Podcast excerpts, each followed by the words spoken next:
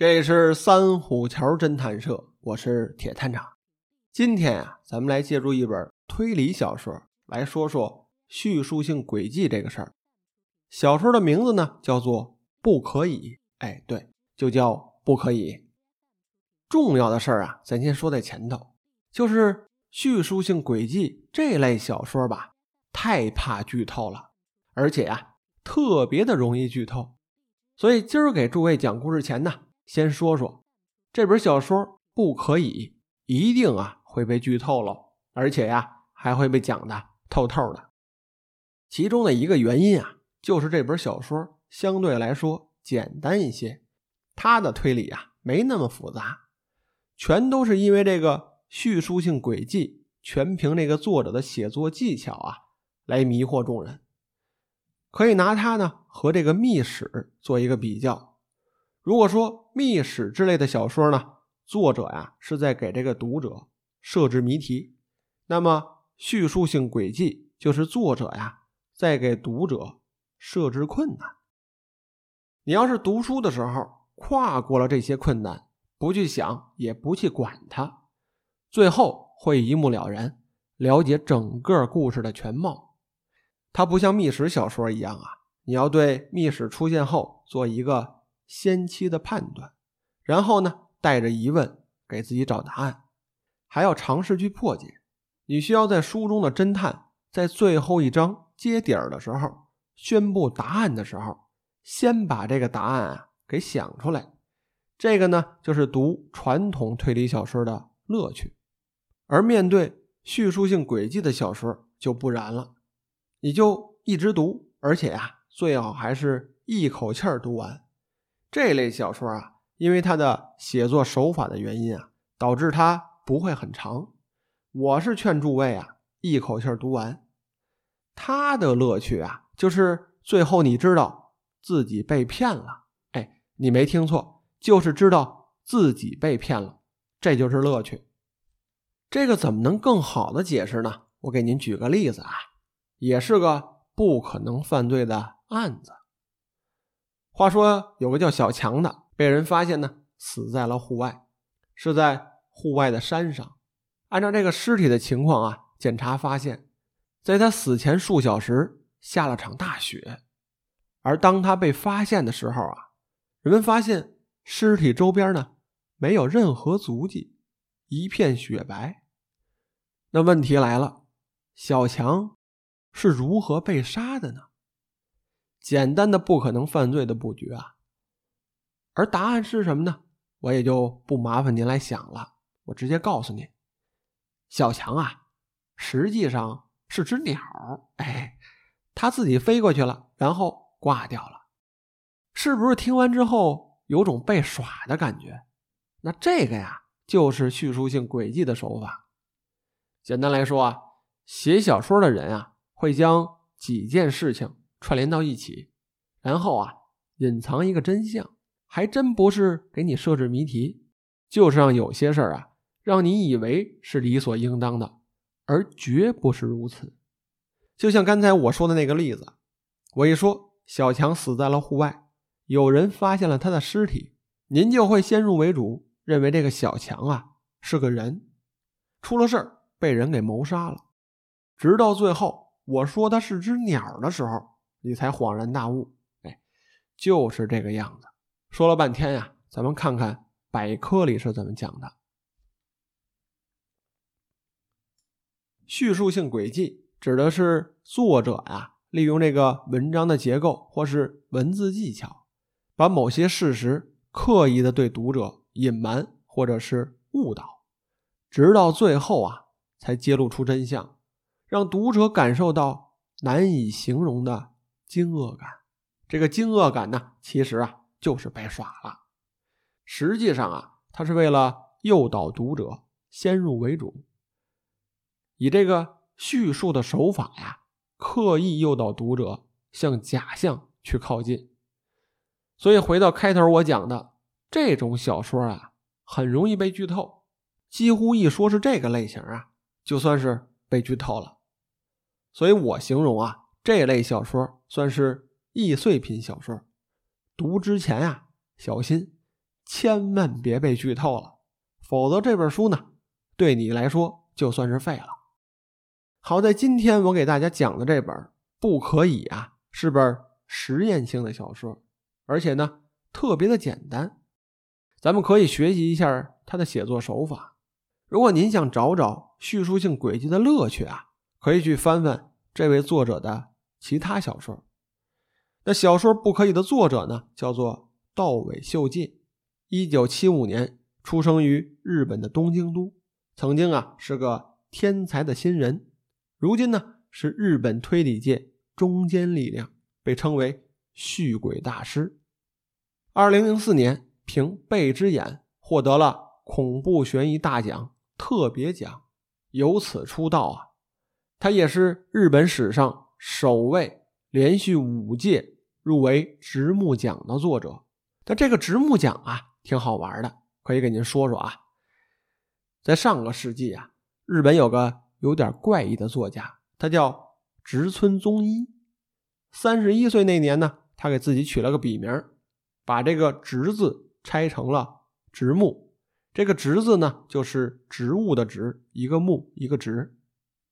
这位作家呢，就拿这个“植木”啊，当做自己的姓氏，又用自己的年龄作为名字，于是啊，就叫做植木三十一。他还每年随着年龄的变化。把这个名字给改了，叫做直木三十二、直木三十三，直到三十五岁那年，直木三十五就成了他不再更改的名字了。这位啊，和日本的知名作家芥川龙之介那是好朋友。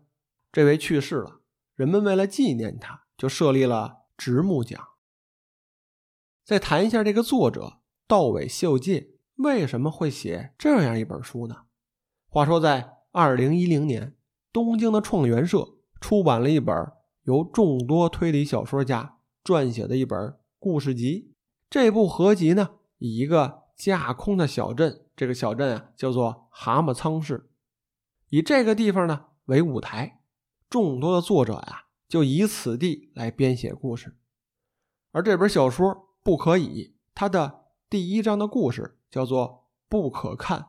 公头悬崖正是这个故事合集中的一篇，而在九年之后啊，道尾秀介认为啊，有一种平时不读书的人就不需要阅读了。为了让这些平常不太读书的人能够享受阅读的乐趣，他就写了这么一本书，叫做《不可以》，其目的就是为了吸引人们来阅读。道尾秀介呢，把之前的那篇《不可看》拿出来。又另外增加了三篇故事，就创作了这本短篇连作集。所以你看啊，一本小说相隔了九年才完成。作者的目的呢，是给那些平时不读书的人，让他们享受一下阅读的乐趣。所以这本书啊，占了有几点：一个呢是剧情发展的比较快，架构设置的简单；还有啊，就是一开头给读者一个。吸引人的点，让你能够顺利的读下去。这本书啊，我大概花了两个小时的时间，一口气就看完了。现在啊，咱们就来说说这个故事讲的是什么。它一共啊分了四章，分别是不可看、不可听、不可悟、不可信。您听这四章，那是有寓意的。这名字呀，绝不是白起的。到底这名字里？有什么含义？往后呢，我发表一下我自己的推测。哎，留最后啊再告诉您。这故事一开篇讲了，有这么一个叫做蛤蟆仓市的小镇。蛤蟆这个词儿啊，咱要特意说说，俗称啊叫蛤蟆。哎，癞蛤蟆想吃天鹅肉那个蛤蟆，学名啊人叫做蟾蜍。也不知道这个地名啊是谁给起的，到底是什么寓意？还是在日本啊，这个蛤蟆代表着神秘、悬疑之类的什么吗？如果诸位听众有了解的啊，欢迎在下面留言。说在这个小镇啊，有两个地方值得关注，一个呢是环境优美的沿海环线，另一个地儿啊是在海岸边上，有个叫做公头悬崖的地方。这个悬崖呀，因为发生过多起的自杀事件，被人们誉为不祥之地。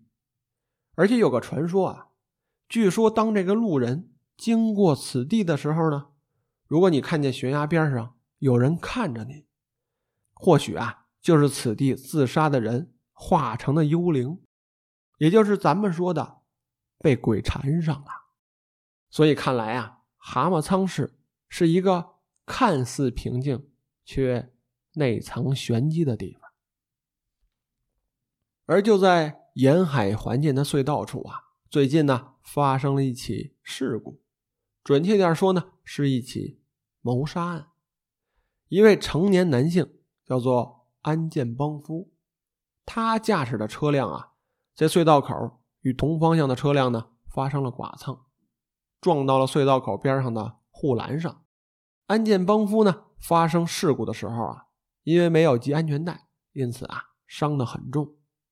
虽然说这个身体啊不能动了，但是头脑是清醒的。而发生事故的另一辆车呢，停在了路边，这车身上啊也有些剐蹭的痕迹。但好在啊没出事儿。从这另一辆车上啊下来三个小青年这三个小青年啊，哎不是什么好东西。他们呢不但没有马上拨打这个急救电话，而且呀还对这个。安建邦夫实施了暴力，其中一个人啊，将这个安建邦夫的头拎起来，一下一下的砸在了方向盘上，直至安建邦夫完全丧失了意识。等到事发后，警方赶到的时候，人发现在他的车上还有他年幼的孩子。因为发生事故之后呢，小孩没有得到及时的救助，已经死亡了。因此，警方啊对此案定性为谋杀案。侦探和自己的助手对案件开展了调查。这位助手啊叫做竹离。哎，您看啊，助手的名字要提一下，因为在后面的案件中啊，他算是个主要人物，他比侦探啊更重要。这个叫竹离的助手，您记住了。在警方的一系列调查之后啊。之前驾车逃逸的三个小青年呢，被找到了，但是啊，每次警方似乎发现的都晚了一步，三个人先后啊都被杀了。第一个人死在了最初事故发生的地点，也就是沿海的隧道处，是被人在身后击中了头部死亡的，也就是所谓的钝器伤。第二个呢是被人刺死后抛尸大海，第三个呀是在市中心的路上被汽车给撞死的。警方的第一个反应啊，这是一起复仇案。那凶手是谁呢？这就是第一章不可见的谜题。第二章，这故事啊还是发生在当地，讲述的是一个叫小柯的男孩。意外在文具店呀看见了一起谋杀案，文具店的店主是位老人，让人给刺杀了。小男孩小柯呢，当时啊就躲在文具店里，他目睹了一切。而不幸的是啊，小孩子呢因为害怕，并没有敢报警，直至这个凶手啊顺着线索发现了他，最终呢这个凶手。绑架了小男孩，并将他带到了蛤蟆仓市的公头悬崖，想要把他扔下去，一了百了。那到底后来发生了什么呢？这作者啊没写，哎，也算是又画上了一个问号。第三章，这故事的主角啊，就是咱们之前提到的侦探助手，因为这件事儿啊，距离第一起案件已经发生。数年之久了。之前说的那位助理竹离已经荣升为探长，现在竹离探长呢也有了自己的助手，叫做水源，是一位刚刚在警校毕业的实习生。哎，不清楚啊，为什么写小说的一提到侦探助手，那首选呢就是警校毕业生，而且啊，总给塑造成愣头青的角色，就不能有点新意吗？实际上来说啊，警校的学生那能力呀都是超强的。说这两个人的组合呀，正在调查当地的一个社团组织。这里面提一下啊，日本的社团呀种类繁多，有点类似公司一类的。即便是帮派组织，那也算一类社团。而小说中提到的这个，是与宗教相关的一个组织。这个社团中的干部啊，离奇死亡了。死者呢是一名中年女性，她被人发现死在了自己的家中，是因为窒息死亡的。颈部呢有勒痕，类似上吊后留下的痕迹。这体表其他的位置啊没有外伤。经过这个法医鉴定啊，死者的胃中含有大量的安眠药。探长竹离呢？推测这是起自杀案件，而这位新来的警校毕业生水源却不这么认为。他觉得这个案件呀疑点重重，要详查。在一般的日剧当中啊，这个出外勤的刑警啊，都是一身黑西服，手里面呢有个小笔记本，问点什么呀都要写到本上。这位新来的警校毕业生啊就很前卫，他有个。iPad，哎，这个音频、视频啊，全记录，还能做时间轴，还能绘制现场示意图。他这个认真劲儿啊，那是可圈可点啊。随着案件调查的进展啊，又接连发生了几起凶杀案。在探长竹离的带领下呀，小助手水源呢，逐渐通过自己的观察分析，推理出来一个结论。而且这位助手水源。我是认为啊，他还是个福尔摩斯迷，他应该坚守着那句名言。大侦探福尔摩斯曾讲过：“把一切不可能的结论都排除，那其余的不管多么离奇，多么难以置信，也必然是无可辩驳的事实。”而水源这个无可辩驳的事实究竟是什么呢？他最后推理，案件背后的真凶，其实啊，就是自己的探长竹离。没想到啊，一同调查案件的战友是幕后的黑手，这谁能够想到呢？这推理啊，也太离奇了。然而啊，没想到还真让水源给猜对了，但结果是不幸的。一定是探长竹离面对水源呀，说了那句千古名言：“你知道的太多了。”嘿，随后啊，水源被暗杀了。第三章结束。当读者读到这儿的时候啊，就会有了三个谜题，三个看似不相关的案件。那时隔七年发生的事情，被谋杀者共有十人。到底是什么线索将其连接到一块了呢？那就到了最终章，标题啊叫做“不可信”。这一章啊，把以上三个看似不相关的故事，以线索呀连接到一块儿，给您做了个解答。这就是整本书全部的故事了。咱们再来说说之前那个话题：四张名字的秘密，不可看。不可听，不可悟，不可信。这名字呀，其实是对读者讲的，是作者呀给你的提示。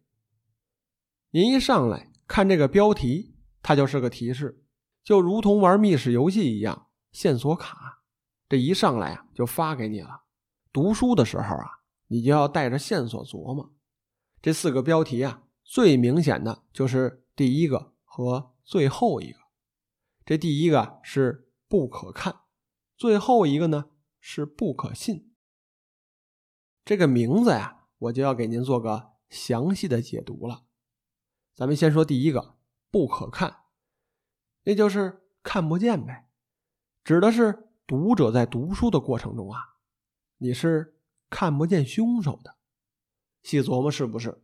这书里啊采用了第三人称的描述方式，很多时候呢都是以被害者的视角进行叙述的。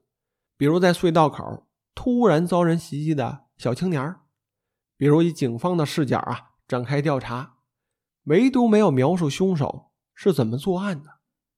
而直到最后啊，这书中告诉您了，凶手啊其实就是一开篇遭遇车祸、遭人袭击的安建邦夫。他很不幸啊，在此次事件中呢，他年幼的儿子死了，自己呢。也双目失明了，然后啊，在此种情况下，他心中的复仇之火呀，在熊熊的燃烧着。可以说呀，他是采用了一种守株待兔的谋杀方法，将曾经伤害过他的人一个一个给干掉了。不可见，读过第一章的故事之后啊，再回头想，实际上啊，他指的是读者没有看见凶手。而这个呢，就是作者故意耍的一个小花招。最后一章呢，不可信，也是告诉读者的信息。最后一章一开头就说了，蛤蟆仓市啊，是一个生活舒适、安详的地方，到处充满了美好，根本就不存在犯罪、凶杀之类的事儿。而读者结合了前三章之后啊。在读最后一章，你会了解到，三位男主角实际上啊都是凶手，他们都逃避了法律的制裁，可以说最后啊逍遥法外。实施谋杀的地点就在这个所谓平静安详的蛤蟆仓市，而只有破解谜案的读者才清楚啊，这所谓平静安详是种假象，这个小地方啊。可以被称为一个杀戮之地。短短的一个故事，我数了一下啊，被谋杀的共有十个人，不可信呐！就在这儿，作者道尾秀介在《不可以》这本推理小说中啊，运用了叙述性轨迹这种方法，抛出了一个个疑问，最后啊，在最终章得以解答。其实啊，在每一篇的文章最后。附加了一张照片这照片里面啊，其实就揭露了故事的真相。我还觉得这照片的提示啊，有点过于明显了。我是觉得呀，它降低了推理的难度。我感觉呀，就像这个读书的时候，前一页啊刚知道问题，这下一页呢，答案就清清楚楚的写在那儿了，把这个猜谜的过程啊给破了。但是对于初级读者呀，我觉得吧，达成了作者道尾秀介的最初目的，给读者享受一把成功看穿所有真相的当侦探的瘾。这四章呢，每一章啊都有线索照片，只有最终章的照片啊，给出了文字中没有交代的内容。但这一篇呀，本来就是个解答，照片里呢隐藏的真相。只是个彩蛋，这个彩蛋啊，我觉得还是留给您自己去看。我这个剧透呢，不能把这个彩蛋都给您打破了。而最后啊，我觉得这本书除了作者的故事之外，就是做书的编辑们很厉害。这书的出版呢是磨铁的文字图书，这书的装帧啊很漂亮，是我很喜欢的类型。读过文字之后呢。